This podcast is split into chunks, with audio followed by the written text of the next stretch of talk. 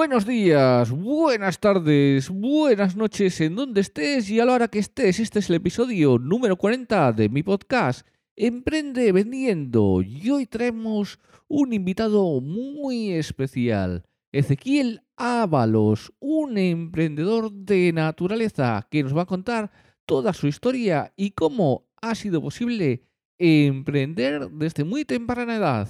Así que comenzamos.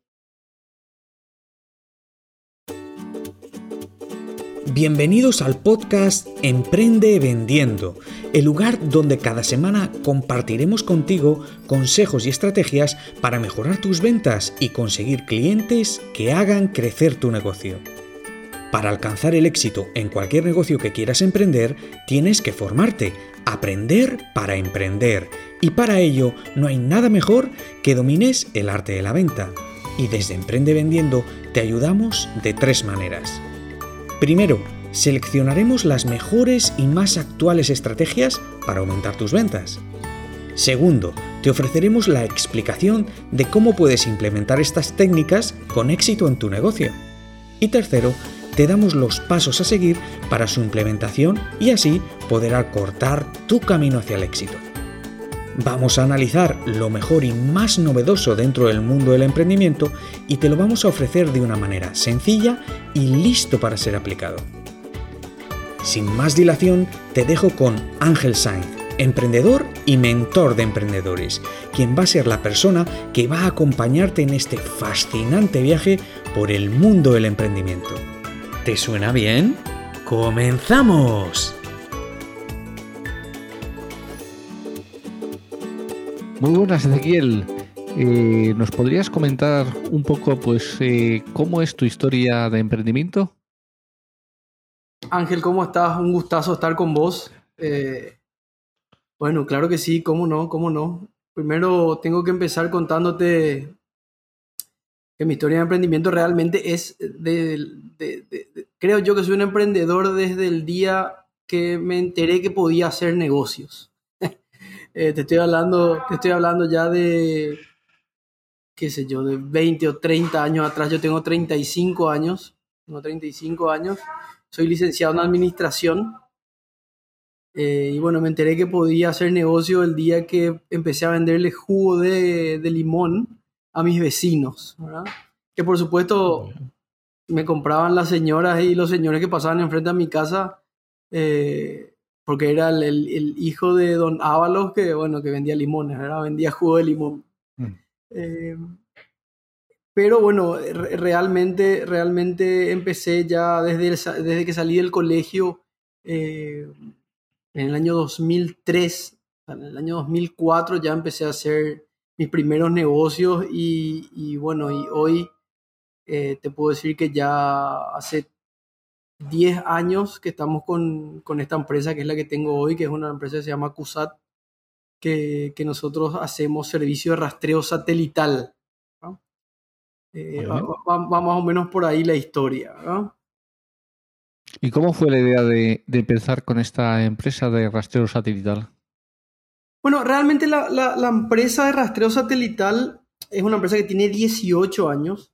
18 años, está, es una empresa familiar nosotros lo que hicimos fue, bueno, eh, comprar la empresa a un miembro de la familia en definitiva, ¿verdad? Yo me casé. Eh, cuando me casé, nosotros decidimos con mi señora comprar una parte de la empresa a, una, a, su tío. Eh, nunca en la vida pensé que esta empresa iba a ser, iba a ser mía o iba a empezar a trabajar en, este, en esta empresa, ¿verdad? Porque de hecho yo trabajé en, en una empresa que es de la competencia mucho tiempo, Acá en Paraguay la, hay una empresa muy grande que se llama Protec, que es de, seguridad electrónica. ¿okay? Bueno, y, parte de la seguridad electrónica es la parte, una pata de rastreo satelital que si bien yo no tocaba, no, no, no, no estaba a cargo de nada ahí, era como que, bueno, me, me metió al mundo de la, de la tecnología, ¿verdad? Del mundo de la seguridad electrónica. Entonces, eh, bueno, un día mi señora me dijo, che, ¿qué te parece si hacemos esto? Compramos la empresa, una parte de la empresa, porque uno, la, empresa era de su tío y de su papá. Eh, y bueno, y en base al know-how que tenía yo viniendo de Protec justamente, eh, nos animamos y dijimos, bueno, ya está. Pero siempre ella y yo tuvimos el, el gen del emprendimiento eh, prendido. Dijimos, bueno, algún día vamos a tener nuestra empresa eh, y vamos a, vamos a trabajar juntos y vamos a, vamos a implementar todo lo que en lo, a lo largo de los años de, de, carrera en compañías eh, multinacionales que tuvimos, eh, lo vamos a implementar a nuestra empresa. Pero bueno, en definitiva, surgió la posibilidad de entrar al mundo de la tecnología y del rastreo satelital específicamente eh, por la oportunidad que tuvimos de comprar la empresa. Muy bien, qué interesante además lo que estás comentando de tener el apoyo de tu pareja, de tu mujer en el tema de, de, emprender, porque muchas veces los emprendedores pues eh, hacemos un emprendimiento en solitario y el tener ese apoyo, ¿cómo lo, lo, has valorado tú? ¿Cómo has valorado el tener ese apoyo de tu, de tu mujer? No, y es incondicional porque, a ver, para que, para que te, para ponerte más en contexto otra vez a los que nos escuchan, a ver, nosotros estuvimos de novios 11 años, ¿ok? Eh, y ya de novios hicimos nuestro primer emprendimiento. Nuestro primer emprendimiento se llamó Innovation Business. Ver, yo, yo trabajando en una empresa, ella trabajando en otra. Ella es mucho del lado, eh, del lado del marketing, yo soy mucho del palo comercial. Entonces, ¿qué hacíamos con Innovation Business? Nosotros eh, contactamos con proveedores en China ¿okay? y vimos cuáles eran las oportunidades que teníamos acá en Paraguay de, de trabajar con, con, proveedores de China. Y en ese momento, lo que no se hacía, te estoy hablando 2007, 2008, eh, la parte de, de, lo que eran los, los, las pantallas LED, no, no, no, existían acá en Paraguay, ¿verdad? Prácticamente eran, eran, como decía, una pantalla LED y de qué me estás hablando, ¿verdad? Acá en Paraguay. Eh, entonces hicimos un contacto con una, con una persona que hasta ahora, con la que hasta ahora nos llevamos bien, que se llama Demi G. Y Demi G nos, nos metió en el mundo del, del, LED business. ¿verdad? Entonces trajimos las primeras muestras acá a Paraguay y bueno, y con esas muestras fuimos a mostrar lo que podíamos llegar a hacer con, con, con las pantallas, ¿verdad? Y sobre todo, si, mi señora Luli siempre trabajó en lo que, en lo que era consumo masivo. Yo venía mucho del palo del servicio. Entonces íbamos, íbamos visitando nuestros horarios libres eh, a las empresas y le mostrábamos, che, mira, ¿por qué no empiezan a implementar la campaña de marketing acá? Podemos hacer así, así. No solamente las pantallas gigantes, sino también trajimos pantallas eh, que, podían, que, que se podían amoldar a lo que vos necesitabas para los supermercados, inclusive para remeras, ¿verdad?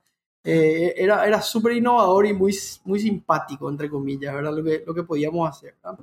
Eh, yo en, en el 2008 tenía, a ver, un poco, 10 y, tenía 21 años, 21 años más o menos, ¿verdad?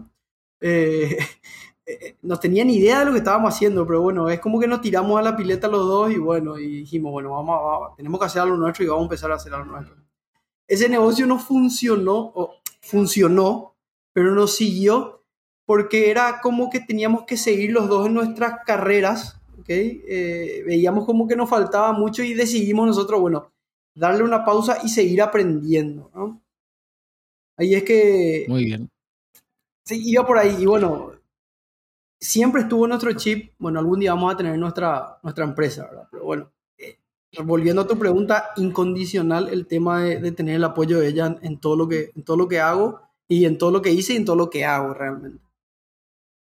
Muy interesante. ¿Y cómo visteis la oportunidad o, o la ventana de oportunidad de introducir pues, un producto tan novedoso como el LED en, en, tu, en tu ciudad, en tu país? Porque muchas veces los emprendedores eh, están intentando detectar una ventana de oportunidad, pero no saben exactamente cómo. ¿Nos podrías explicar desde tu experiencia de cómo detectaste esa oportunidad y cómo lo, lo fuiste engranando? Mira, primero y principal, a ver, eh, pasa en Sudamérica, no, no solamente en Paraguay. Sudamérica y más Paraguay es un mundo de oportunidades porque está todo por hacer. O sea, siempre es lo que yo siempre digo eso. O sea, Paraguay es el que quiere invertir va a venir a, va, va, a, venir a encontrar un país serio, va a venir a encontrar un país con una moneda estable y va a venir a encontrar un país en donde hay muchísimas oportunidades de crecimiento para buenas ideas. no hace falta que, no hace falta que, que inventes la rueda, sino que, bueno, tenés que ver algo que ya está funcionando en otro lugar y lo vas a poder venir a implementar acá. ¿Qué pasó en ese momento? Bueno, justamente yo fui súper claro con, con Demi, nuestra proveedora, y le dije, mira, Demi, yo no tengo idea qué podemos hacer, yo estoy buscando, estoy buscando algo nuevo, algo que funciona en otro lugar y algo que yo pueda implementar acá. Eh, y lo que sí tuve siempre, siempre claro, eh, ya desde, desde esa edad, es que por ahí nosotros los vendedores, porque yo soy un vendedor, eh, o los emprendedores, siempre decimos, bueno, vamos a empezar con hoy, ya hoy en día, vamos a empezar a hacer la, publicidad, vamos a empezar a hacer nuestras redes sociales, vamos a empezar a hacer esto, lo otro, contenido, que esto y lo otro, pero no pensamos en el cliente, en el usuario, que es el que va a usar nuestro producto, ¿verdad? Entonces, la, lo que yo siempre tuve claro es, bueno, me voy a visitar a esta empresa y le voy a preguntar, mira, yo tengo esto. ¿Qué te parece? ¿Vos decís que puede llegar a funcionar? ¿Crees que vos lo puedes implementar? ¿Cómo lo puedes implementar? Hicimos ese, hicimos ese, ese test antes también, ¿verdad? Con personas de confianza, obviamente. También trabajábamos con, con muchos proveedores, eh, tanto ella como yo. Trabajamos con muchos proveedores a los cuales nos acercamos, nos sentamos y le dijimos, che, ¿Cómo vamos a hacer esto? Y me acuerdo que la primera implementación, no sé si puedo decir marcas acá. Se puede sí, sí, sí, puedes, puedes, hablar de marcas perfectamente. nuestra primera implementación fue con Philip Morris. en, aquel momento Philip Morris era, estaba lanzando su cigarrillo mentol, seguramente, bueno, te estoy hablando en 2008, y estaban empezando todo lo que eran las fiestas rave y las fiestas electrónicas, y hicimos la implementación para, para los puntos de venta en, sus cigarreras, no sé si tienen cigarreras allá en España, donde se guardan las, las, cajetillas. Eh, nosotros le trajimos un pequeño LED en donde ellos tenían la, eh, nos ponían la publicidad que se prendía y se apagaba eh, el, el Cool Mint, me acuerdo hasta ahora que era el Cool Mint de, de, de Philip Morris, ¿verdad? Y nuestro segundo cliente fue Sedal, el, el, el shampoo eh, nuestro segundo cliente grande fue Sedal, que bueno, que en todas las implementaciones que ellos hacían en, en, las góndolas en supermercados, bueno, iba ese corpóreo con el, con el LED, ¿verdad? O sea, realmente de primera lo que hicimos fue, che, ¿te parece que podemos implementar esto? ¿Crees que va a funcionar? O sea, eso fue lo que hicimos al principio, ¿verdad? Y bueno, y así es que, que vimos que estaba bien recibido lo que íbamos a hacer. Sí, sí, o sea que a veces lo que yo hablo muchas veces con las personas que mentorizo, que es el buscar qué necesidad del cliente puede cubrir el producto. Mm. Entiendo que es lo que hicisteis, buscasteis qué necesidades tenían por cubrirle el, el cliente y le buscasteis es una solución con el producto de LED que teníais vosotros. Sí, Exactamente eso, exactamente eso. Y me parece que, que, que, todos los emprendedores deberían empezar por ahí, ¿verdad? O sea, primero es cuál es la necesidad. Bueno, y después podemos hablar de muchas otras cosas ya, bueno, de cómo se generan las necesidades también, pero qué sé yo, una persona está empezando hoy, primero es ver cuál es la necesidad, punto. Me parece que va por ahí. Sí, sí, totalmente. Tiene que ver primero cuál es la necesidad y adaptar el, el, producto a esa necesidad. Exacto. Y siguiendo con tu historia, también has abierto un podcast que es muy interesante, que estás desarrollando ahí un trabajo interesante. ¿Y cómo surgió la idea de, abrir un podcast, de hacer esas entrevistas y un poco pues de, todo lo que lleva vinculado ese podcast? A ver, bueno, la, historia del podcast es muy, muy interesante también, porque bueno, yo empecé con el podcast hace cinco años más o menos, con, a conocer el, el, mundo del podcasting. ¿okay? Eh, hace cinco años y empezamos con un amigo un, un podcast eh, deportivo, vamos a decir. Era para reírnos, para, bueno, somos muy fanáticos de un club acá, se llama Cerro Porteño, aprovecho el mejor club del mundo, ahora está jugando el Barça, pero el Barça no tiene nada que ver, Cerro es mejor. Em, eh, entonces, comentábamos los partidos como hincha, y bueno, y eso tuvo buena llegada también en el hincha de Cerro Porteño.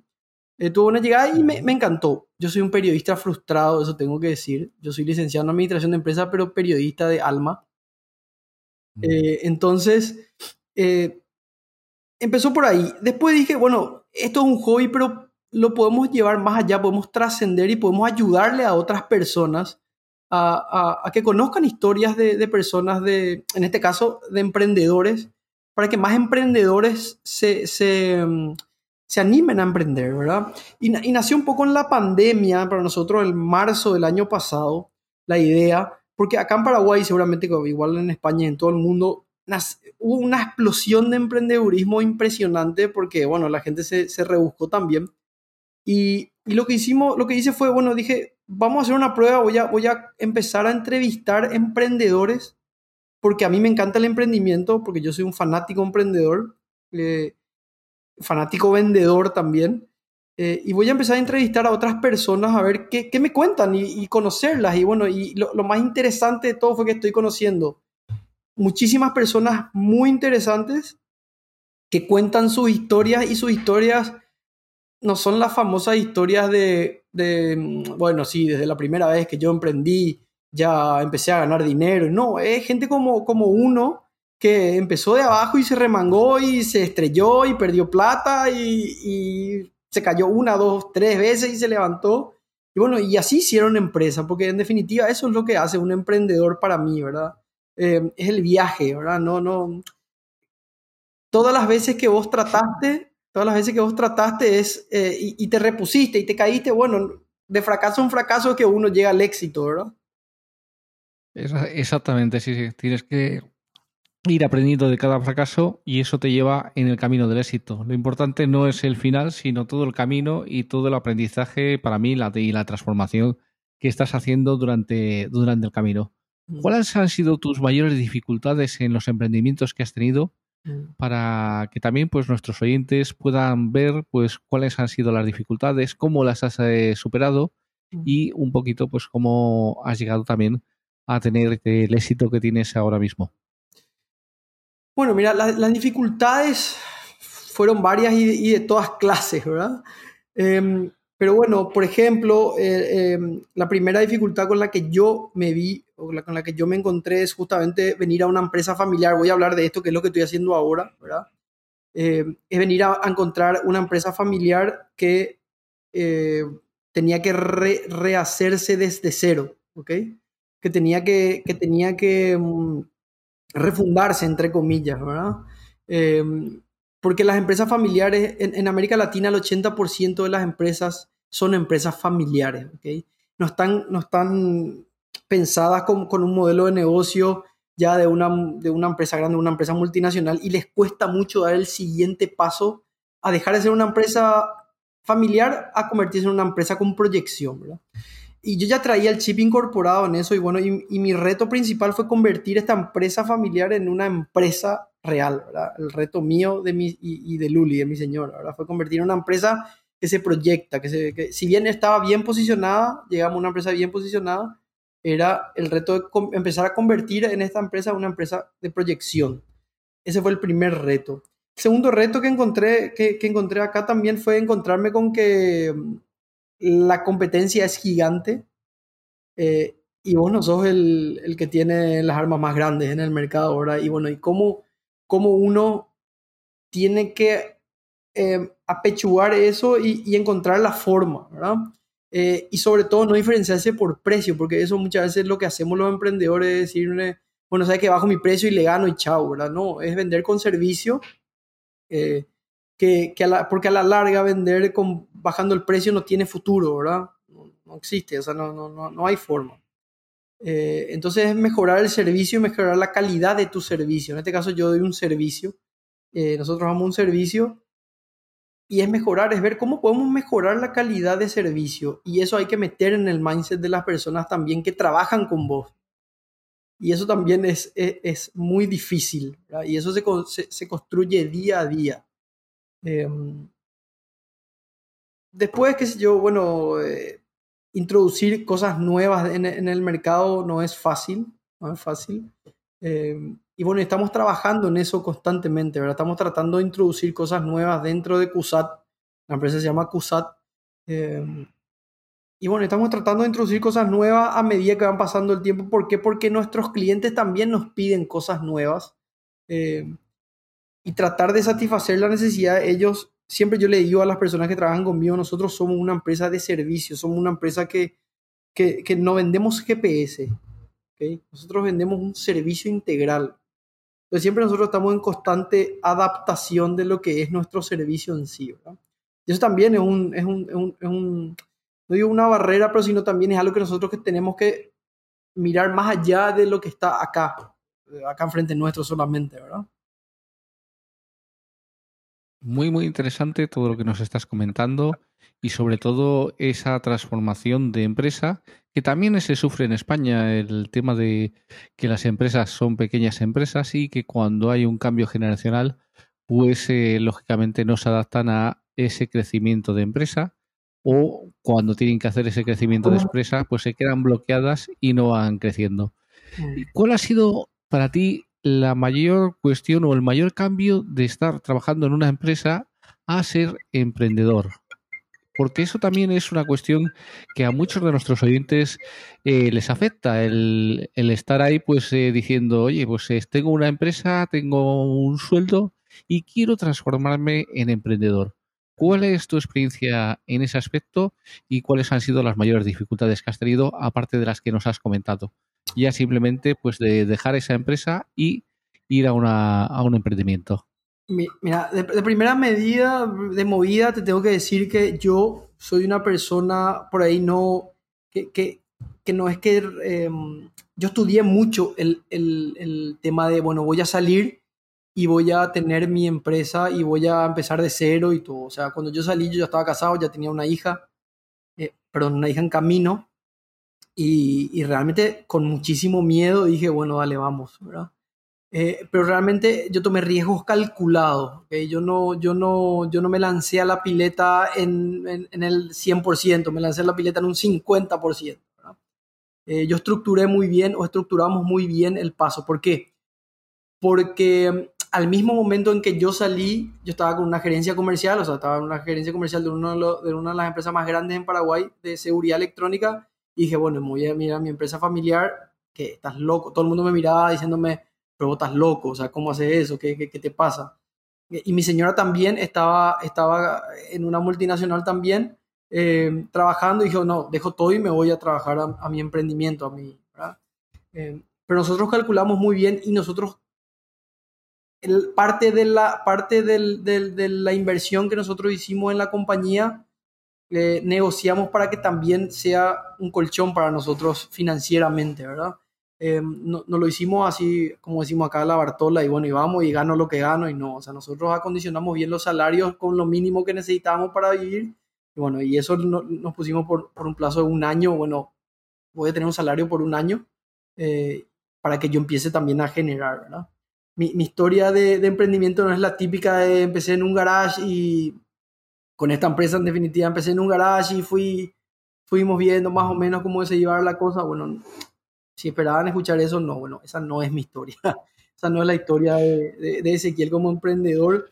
Eh, nosotros sí tomamos riesgos calculados, pero sí me encontré otra cosa eh, con una empresa que ya venir de una multinacional a venir a una empresa familiar, el, el choque, o sea, e, es así, te da un, bife y te dice, bueno, no, ya no estás en la empresa multinacional, ahora querés hacer un, un, una cartera de clientes, dale, la tenés que hacer ¿Querés hacer los procesos? Dale, los tenés que hacer. ¿Querés armar tu estrategia comercial? Dale, hacela. O sea, no, no, nada hecho. O sea, sí, sí, sí estaba nada hecho o estaba hecho, pero había que acomodar muchas cosas, ¿verdad? Con, con, con decirte que eh, el día que llegamos dijimos, bueno, dale, vamos a ver los reportes de, los reportes de clientes y los reportes comerciales que tenemos y, y la administradora en ese momento sacó un libro así y dijo, bueno, acá.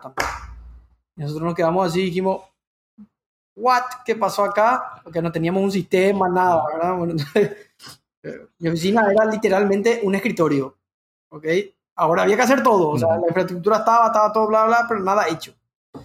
Eh, fue mucho O sea, que todo, todo dependía de ti. Al final, como en muchos emprendimientos, depende el, la buena marcha de la empresa del emprendedor que toma las riendas y que, bueno, pues en unos casos tiene que adecuar la empresa a un funcionamiento y en otros tiene que crear todo el proceso de, de emprendimiento y todo el del proceso de la empresa. Sí, Entiendo que eso es lo que pasó en tu, en tu empresa. Sí, no, sí, realmente estaba todo por hacer. La única parte que estaba medianamente bien o bien realmente era la parte comercial porque Eduardo, que es nuestro gerente general hasta hoy, eh, es el que manejaba la parte comercial y es el que mantenía la relación con los clientes, ¿ok? O sea, hay muchos clientes que hasta hoy en día ah, levantan el teléfono y le llaman a Eduardo porque necesitan algo, ¿verdad? O sea, esa parte estaba todavía, gracias a Dios, bien hecha, vamos.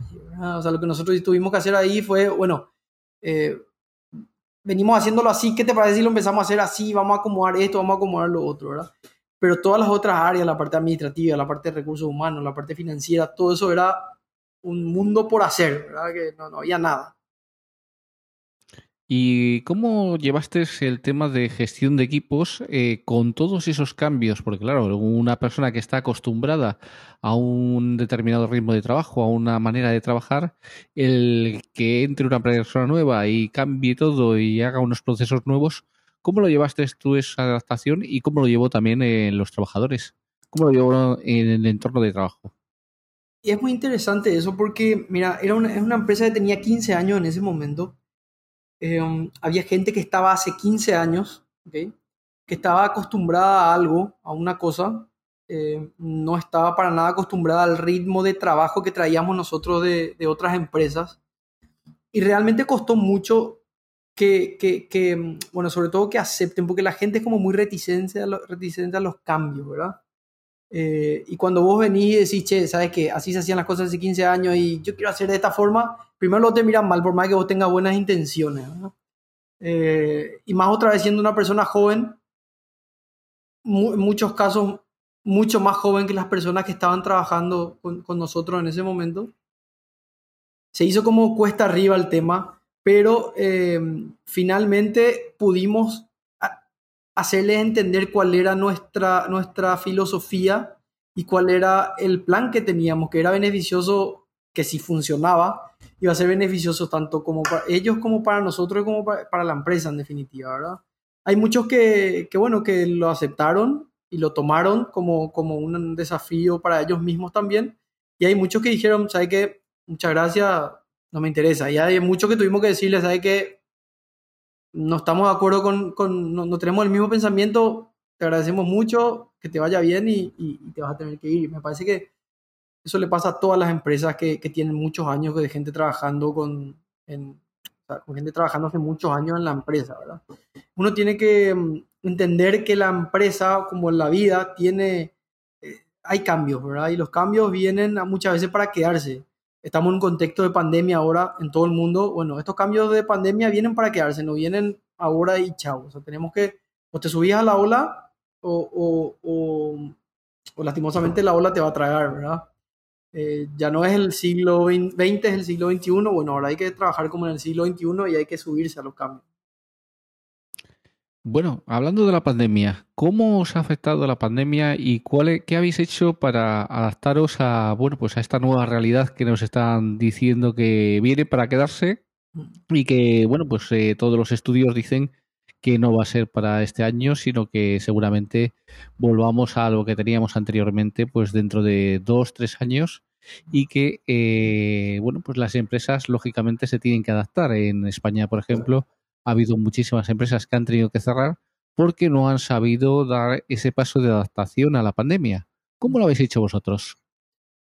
A ver, acá en Paraguay, como te comentaba anteriormente, sí hubo muchos, hubieron muchos problemas. Eh, cerraron muchas empresas, cerraron muchas empresas, empresas que no aguantaron. Pero hay rubros que, les benefició la, pandemia, entre comillas. Uno es el rubro de la seguridad, obviamente, que es el rubro que yo manejo. Eh, sí cambió mucho, cambió mucho la, la, forma en la que uno llega al consumidor hoy. Eh, anteriormente, Sudamérica en sí y Paraguay más específicamente no era un, un mercado acostumbrado a hacer compras digitales. Eh, hoy eso está, parece que de un día para el otro, ¡pum! nos pusieron el chip y dijimos, bueno, lo, lo, compro por internet y punto, ¿verdad? Bueno, eso es algo que cambió hoy si vos no estás en redes sociales o no, o no podés comprar a través de una web, es como que ya está mal visto y te estoy hablando de un año, o sea, nosotros avanzamos cinco años en un año, ¿no? Eh, eso es lo que me comentaba también. Hay una persona acá que, que es muy influyente en la parte de medios eh, digitales que se llama Matías Brizuela, que tiene una aplicación, el, eh, fue una de las primeras aplicaciones de, mm, eh, de restaurantes en Paraguay, o sea, vos, podías, vos puedes comprar tu, tu, tu, comida, tipo pedidos ya, ¿ok? Eh, pedidos ya, eh, se llama Monchis y es una aplicación 100% paraguaya, que fue la primera aplicación de este tipo, y él nos decía eso, Paraguay en pandemia avanzó cinco años en uno, ¿okay? cinco años en uno, ¿por qué? Porque, porque lo que íbamos a tardar en ese proceso de la billetera electrónica, de poder pagar a través de aplicaciones, pagar online, se tuvo que hacer así, en un, en un abrir y cerrar de ojos. Entonces, bueno, Paraguay creció mucho en ese, en, en ese segmento, el rubro de seguridad, el rubro comidas, eh, gastronómico. Hay rubros que crecieron mucho, hay rubros que crecieron mucho y, y, y también supieron aprovechar el momento, ¿verdad? El rubro de la colaboración. Sí, el rubro de la colaboración entre empresas, o sea, antes estaba como mal visto, che, vamos a colaborar entre los dos, esto y esto. Bueno, no, ahora se, se ven muchas colaboraciones entre empresas eh, que atacan por ahí mismos segmentos, pero en diferentes productos. Bueno, eso se está viendo mucho también, ¿verdad? Y, y, así, realmente la pandemia para algunos fue buena, como para nosotros, gracias a Dios, y para otras, bueno, fue muy mala. Muy bien, entonces eh, ahí habéis evolucionado y habéis conseguido posicionaros también en redes sociales, como nos has comentado. ¿En qué redes sociales trabajáis principalmente? Porque te, los emprendedores al final siempre tienen la cuestión de estoy en todas las redes sociales, eh, estoy en YouTube, estoy en Instagram. ¿En qué redes sociales estáis trabajando y más o menos cuál es el trabajo que, que estáis haciendo o cómo estáis mostrando vuestra marca en redes sociales? A ver, nosotros en CUSAT lo que hacemos es, trabajamos mucho con Facebook e Instagram. ¿okay? Nosotros trabajamos mucho con el complejo Facebook, vamos a decir. ¿no? Yo considero que, que, mm, cada red social está hecha para un tipo de comunicación.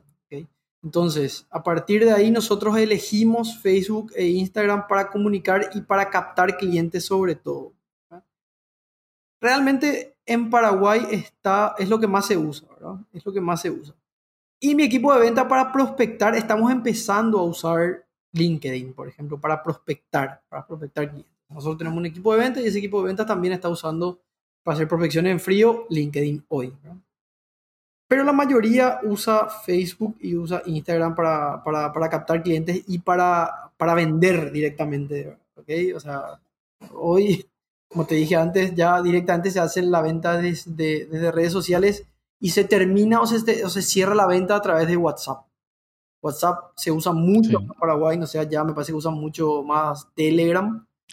Eh, pero bueno, WhatsApp acá es, una, es un canal súper, súper válido y súper útil para nosotros. Sí, aquí todavía se está utilizando mucho WhatsApp, aunque Telegram está entrando muy fuerte, eh, te está dando muchas más alternativas y lógicamente te está dando unas posibilidades mucho más grandes para, sobre todo para el tema de cierre de ventas o para el tema de, eh, pues todo lo que es la evangelización del cliente. ¿Cómo hacéis vosotros, eh, si tendríais que dar tres claves del trabajo para vender en las redes sociales, cuáles serían tus tres claves para estos emprendedores que empiezan y que quieren empezar a vender por redes sociales, ¿cuáles serían esas tres claves para que tú puedas eh, vender y puedas desarrollar un negocio? Bueno, acá, acá voy a ser no tan claro en lo que te voy a decir seguramente, pero mi consejo para el emprendedor que está empezando y quiere empezar a vender por redes sociales antes de analizar nada es que no lo hagan. No hagan eso. No vendan por redes sociales no vendan por redes sociales hasta entender y conocer primero quién es su cliente. Y sobre todo qué es lo que le tienen que decir cuando identificaste quién es tu cliente y qué es lo que le tenés que decir, bueno, ahí sí sentate y estudia y analiza las redes sociales, cómo funcionan. Antes de vender, ¿okay? analiza cómo funcionan. Cada red social funciona de una manera diferente y tienes for tienen formas diferentes de hacer la venta. Cuando estudiaste, aunque sea algún cursito de cómo funcionan las redes sociales y cómo, cuáles son los, los puntos que tenés que tocar para vender, ahí yo te digo que la clave primero es segmentar. Saber segmentar, o sea, segmentar bien. eh, apuntar las balas a donde tenés que apuntar. O sea, muchas veces el error que cometemos es, voy a segmentar, eh, mi, mi, producto es un producto, yo vendo pelotas y voy a vender pelotas en Paraguay. Listo. Le meto Paraguay para que vender pelotas. No, pero realmente Paraguay es muy amplio. O sea, voy a vender pelotas a personas que tienen intereses en pelotas de fútbol, porque yo lo que vendo son pelotas de fútbol, no pelotas de básquet, ¿ok? Entonces voy a segmentar mi, mi, cliente en personas en Asunción, porque yo realmente lo que puedo hacer hoy es vender en Asunción. Eh, y ahí se chico otra vez mi espectro y tengo muchas más probabilidades de que, mi, de que el dinero que yo estoy invirtiendo rinda mucho más. Y eso me lleva al segundo punto. Tener bien claro cuando ya sé lo que quiero gastar o lo que puedo gastar es cómo está rindiendo mi dinero cómo está rindiendo el dinero que voy a, que voy a invertir. Eh, porque de nada sirve tirar las balas si no te va a dar un retorno, ¿verdad? Siempre tener que buscar un retorno a la inversión que vas a hacer. Y tercero, podría, podría decirte, elegí bien cuál es el medio, cuál es, el, cuál es la plataforma que vas a, que vas a usar, ¿verdad? Eh, investiga bien cuál es la plataforma que vas a usar, porque no es lo mismo usar Facebook que usar Twitter o que usar YouTube o, las tres juntas, o no, tiene sentido. Entonces, esa sería, esa sería la, la, tercera. Elegí bien cuál vas a utilizar. Tres informaciones, tres claves muy, muy interesantes que además eh, se comparten y que, bueno, pues el tema de la especialización, el tema de la segmentación adecuada es Mm, básico porque si no, al final no estás, si estás atacando a todo el mundo, no vas a llegar a, vender a nadie. Y después las otras dos claves también han sido muy, muy interesantes. ¿Cuáles han sido eh, para ti, eh, digamos, eh, los mayores retos a la hora de emprender, de posicionar tu marca y sobre todo de empezar a vender en estas redes sociales? Mm. Bueno, mira, hablando de retos, bueno, era, fue eso. O sea, nosotros tuvimos, nos estrellamos muy grande em, tratando de, llegar a un público que no era el que nosotros teníamos que llegar. O sea, eh, ese fue uno de los principales retos, aprender a segmentar los clientes, el cliente potencial. Y una vez que vos encontrás el cliente potencial, algo muy, muy, muy, muy clave es la gestión del cliente, ¿ok? Vos puedes generar buenos leads, puedes generar buenos leads, leads de calidad, pero si no le haces la gestión correspondiente o tu equipo de ventas o vos mismo, vos emprendedor, no le haces la gestión correspondiente a ese, a ese lead, no sirve de nada. Hay estudios que dicen que, que um, cuando vos generás un lead, ese, ese cliente potencial eh, es mucho más fácil, entre comillas también, de que le vendas que un cliente que prospectaste en frío. Entonces eso es, es, algo que tenés que, que poder potenciar, ¿verdad? Nosotros, lo que yo le digo a mi equipo de ventas acá es, cuando te llega un lead, no tienen que pasar cinco minutos que vos tenés que haberle vendido. ¿Ok? No solamente comunicado con él, sino vendido. ¿Por qué? Porque es una venta en caliente. Okay, la venta en caliente hay que, hay que meter el gol, o sea, el tipo ya te dijo que quiere, ya leyó la información, ya sabe, ya sabe lo que vos ofreces, lo único que tienes que hacer es meter el gol, okay? Y si no metes el gol, por favor, decime por qué no metiste el gol, porque si no metiste el gol por algo es, nuestra oferta no, no, no está buena, eh, nuestro precio no es el correcto, nuestra comunicación no es lo suficientemente clara para ese cliente al cual estamos segmentando, estamos segmentando mal, hay gente que está llamando de otros lugares, nosotros no podemos llegar a venderles, o sea, tráeme toda la información para que yo pueda con eso retroalimentar mi oferta y mi segmentación, Principalmente lo que yo te digo es, cuando segmentaste bien, que es el primer paso, segmenta bien, porque es el primer obstáculo, gestiona mejor tus clientes, tus leads.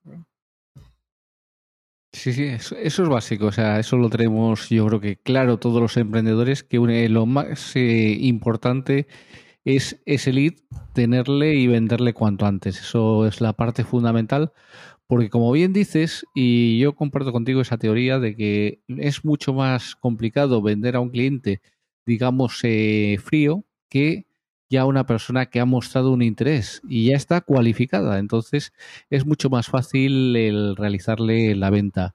Mm. Y eh, sobre todo, ¿cuál es el proceso que lleváis vosotros de venta? Eh, ¿Cómo recibís la información del lead? Eh, danos un poco de información sobre, sobre eso, lo que se pueda contar dentro de, de, las, de los secretos de la empresa. Pero bueno, danos un poco para que la gente se haga una idea de cómo puede ser el embudo que realizáis y eh, cómo estáis llegando de mejor manera a ese lead, una vez que ya lo tienes cementado. Bueno, ahí, ahí te tengo que contar dos cosas. La primera es que nosotros prospectamos, entre comillas, de dos, de dos maneras. La primera es nosotros tenemos una, una, unidad que se encarga de los clientes corporativos o las empresas que prospectan de, de, de una forma que es justamente el llamado, eh, sí, el llamado frío o la prospección a través de LinkedIn. Eh, ese, es un tipo. Y dentro de ese, dentro de ese espectro de, de prospección, lo que nosotros hacemos es, nosotros tenemos varias fases dentro del funnel. La primera es, bueno, contactarte con el cliente y que el cliente te atienda, básicamente, porque lo primero que necesitas es que el cliente te atienda.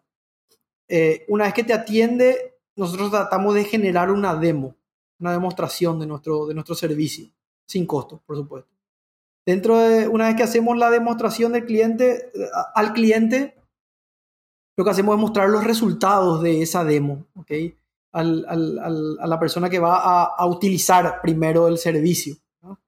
Una vez que nosotros ya tenemos, ya, ya pudimos probar que el servicio que le vamos a dar es, eh, funciona y es lo que ellos están buscando, le mostramos esos mismos resultados avalados por la persona que va a utilizar nuestro servicio a la persona que va a pagar el servicio, porque no es lo mismo muchas veces nosotros le vendemos a, a, un, a, una, a un departamento en específico, pero no es ese departamento el que paga, el que paga es el gerente general o el jefe o el que sea. Eh, entonces cuando validamos que el que va a usar eso le va a ser útil, nos vamos a una reunión al, gerente o al gerente comercial o al gerente general o al que sea y le mostramos los resultados validados por su, por su gerente operativo. Y ahí, bueno, termina, termina nuestro paso con la, con la venta ganada o perdida, ¿verdad? Bueno, eso, eso, ese es básicamente el proceso que nosotros tenemos dentro de, del, del el proceso comercial corporativo. Y el proceso que tenemos, dentro del, de, de, del uno a uno, bueno, nosotros hacemos la generación de leads a través de las redes sociales. Eh, y básicamente es el que ya te comenté anteriormente, ¿verdad? Eh, se generan leads y nosotros antes de los cinco minutos deberíamos, eh, deberíamos poder atacar ese cliente y vender ese cliente. Y esa es una, esa es una, una, una forma que yo traje de otra empresa eh, porque así nosotros trabajamos bien y bueno, eso traje y implementamos acá, ¿verdad? Y, funcionó y funciona. Muy, muy interesante. Ahora, eh, coméntanos, ¿qué planes de futuro tenéis? ¿Cómo veis eh, o ves tu empresa de aquí a cinco años, por ejemplo? ¿Cuál es la previsión? ¿Cuál es esa visión?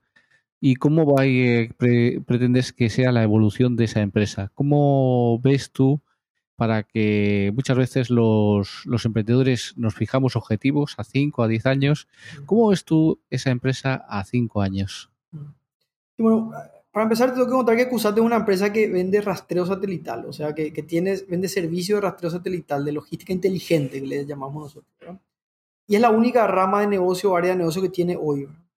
Nosotros, eh, en, en, los próximos cinco años, nosotros queremos posicionarnos como, como una empresa que que, tiene otras unidades de negocio también que, son, que estamos estudiando, ¿verdad? Siempre vinculada al rastreo satelital, a la logística inteligente, pero abarcando un poquito otras áreas de negocio que hoy no estamos tocando, que hoy no estamos teniendo. ¿verdad? Y para ello, bueno, eh, estamos haciendo asociaciones con otras empresas de afuera también. Eh, no, no, no, tengo nada cerrado todavía, por eso que no puedo contarte específicamente qué es lo que vamos a hacer, pero, pero bueno, en definitiva lo que queremos hacer es expandir nuestra, nuestra oferta de, de negocio a, uno, a otros rubros que hoy no estamos llegando. Eh, Muy bien. Y también, y también eh, eh, empezar a ser una empresa socialmente responsable, ¿verdad? Eso es algo que nosotros tenemos claro del día uno y bueno, y queremos también empezar a, a actuar en consecuencia. ¿verdad? Muy bien. ¿Cómo ves eh, el tema de la colaboración entre empresas, la colaboración entre emprendedores, que yo siempre he considerado que es básico para el crecimiento del emprendedor y que, bueno, pues quería saber tu opinión? Mira, justamente ayer estuve haciendo, haciendo una, una masterclass con, con Jorge Zamora. Si no lo conoces, Jorge Zamora tiene un podcast que se llama El Coach, que está um, orientado a gerentes comerciales. Está orientado a gerentes comerciales.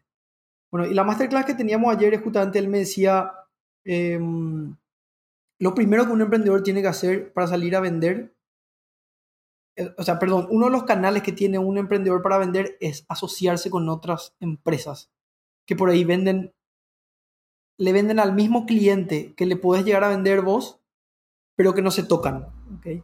Que no se tocan en el producto que venden. A mí me parece esto fantástico y me parece que es la manera, así mismo como dijiste, es una manera fundamental de generar un canal de ventas que hoy no estás teniendo no estás pudiendo llegar por A, B, C o D motivo. Busca asociarte, busca asociarte con empresas que por ahí ya tienen, el, ya tienen un segmento de mercado ganado eh, y hacer una colaboración con ellos. Por ejemplo, qué sé yo, un ejemplo bobo. Che, vos vendes esto, yo vendo esto otro ¿por qué no vendes vos esto otro y, te quedas con una parte del negocio por 24 meses? ¿Qué sé yo? Que los contratos que yo vendo son por 24 meses.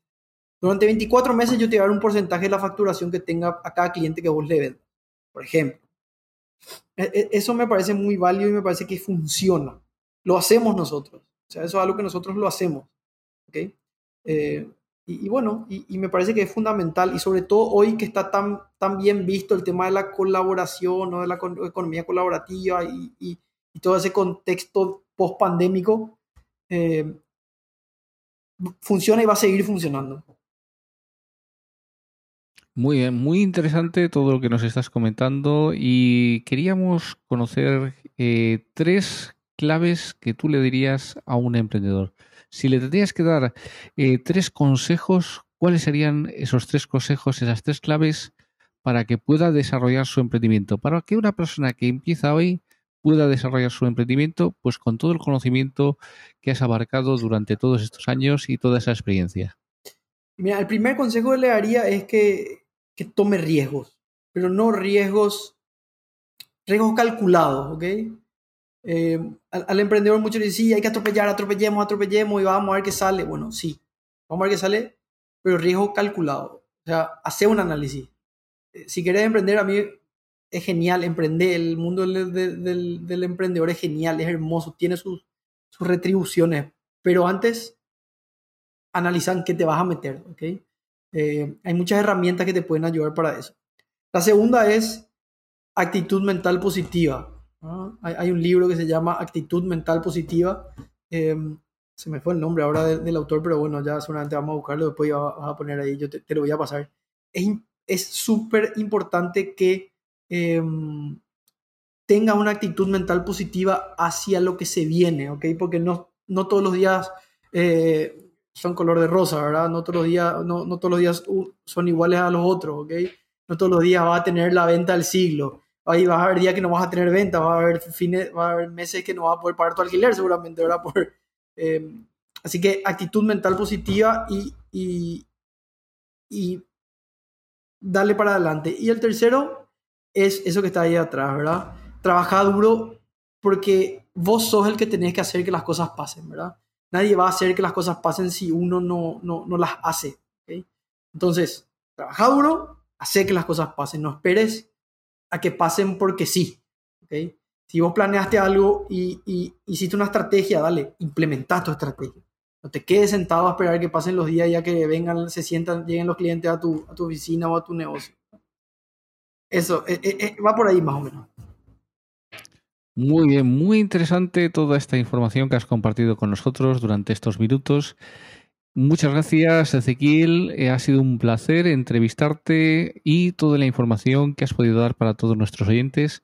Si quieres decir alguna palabra, unas últimas palabras, pues eh, es el momento.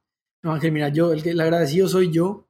Eh, este, este, este emprendimiento que tenemos, tenés vos por tu lado, yo por el mío, mira, creo que es algo que suma, Creo que algo de suma, te, te invito a que, a que sigas, a que le metas toda la garra que le puedas meter y sigas haciendo esto porque es hermoso, porque lo que nosotros estamos haciendo en definitiva es bueno, darle herramientas a las personas que están en, en un momento hermoso de su vida, que es el momento de, de emprender ¿verdad? Así que dale para adelante con, con, Emprende Vendiendo. Y me encanta el nombre de Emprende Vendiendo, porque yo soy un emprendedor, un emprendedor fanático y, y soy fanático de la venta. Así que metele para adelante. Muy bien, muchas gracias y nos vemos en una próxima episodio.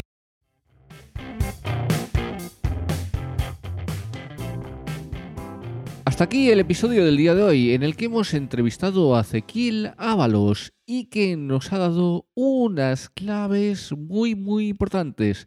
Recuerda, cuando quieras cambiar ese trabajo que tienes en una empresa por tu emprendimiento, haz un plan estratégico de salida. Esa es una de las claves que nos ha dado. Otra es la constancia, la perseverancia y el trabajo de adaptación constante de su empresa.